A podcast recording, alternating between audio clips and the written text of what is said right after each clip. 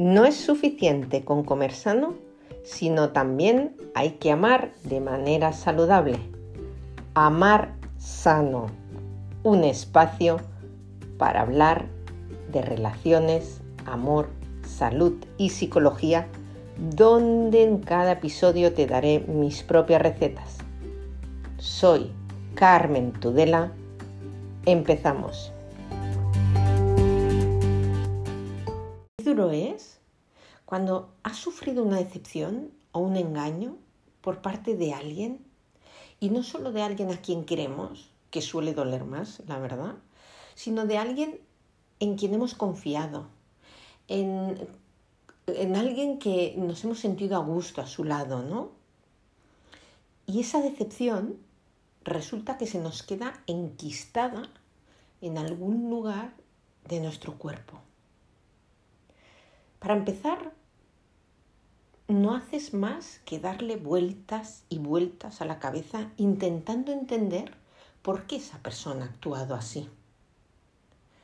Pero la mayoría de veces no sacamos muchas conclusiones porque nuestras hipótesis están abrazadas de odio, de venganza, de rencor, con lo que está claro que es muy difícil llegar a ser objetivo de esa situación.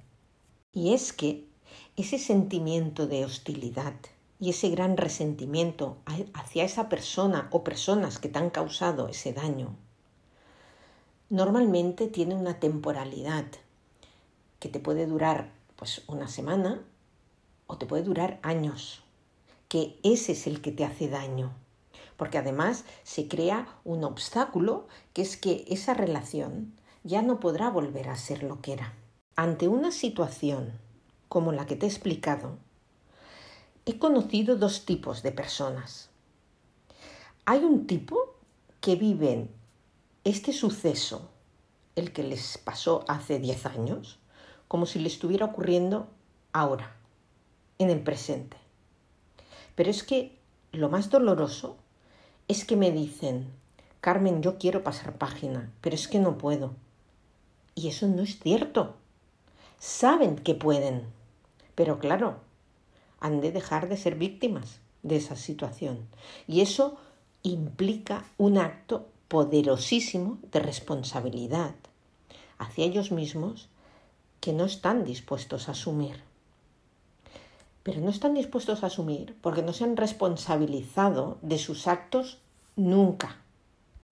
Y ya va siendo hora. Quizás después de oír mi podcast, te haga reflexionar. Ojalá.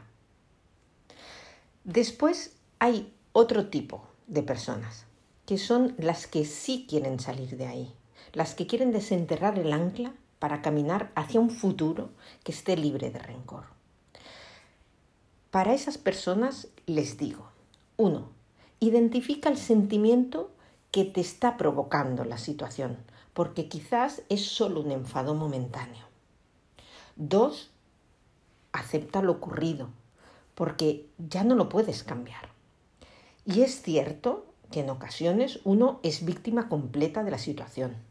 No se trata siempre de perdonar, pero sí de dejar de vivir sin odio, que es el que nos hace daño. Y tres, busca qué has aprendido de lo sucedido. Y en este punto intenta comprender por qué esa persona ha actuado así y qué parte de responsabilidad tienes tú en lo que ha sucedido.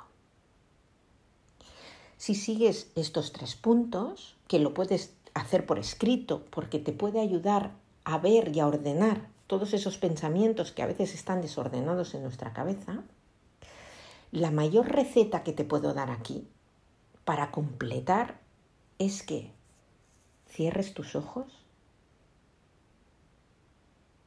visualiza a la persona que tiene rencor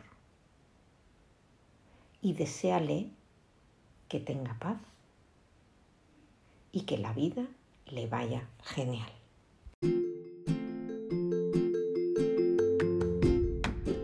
Gracias, gracias por estar una semana más ahí conmigo. Espero haberte ayudado. Si te ha gustado, te recomiendo que te suscribas a mi podcast Amar Sano de Carmen Tudela en cualquiera de los canales que se está reproduciendo. Spotify, Evox, Breaker, Pocket Cast, Radio Public y Apple Podcast. También me encontrarás en Instagram arroba amarsano.psicología. Ha sido un placer acompañarte una vez más.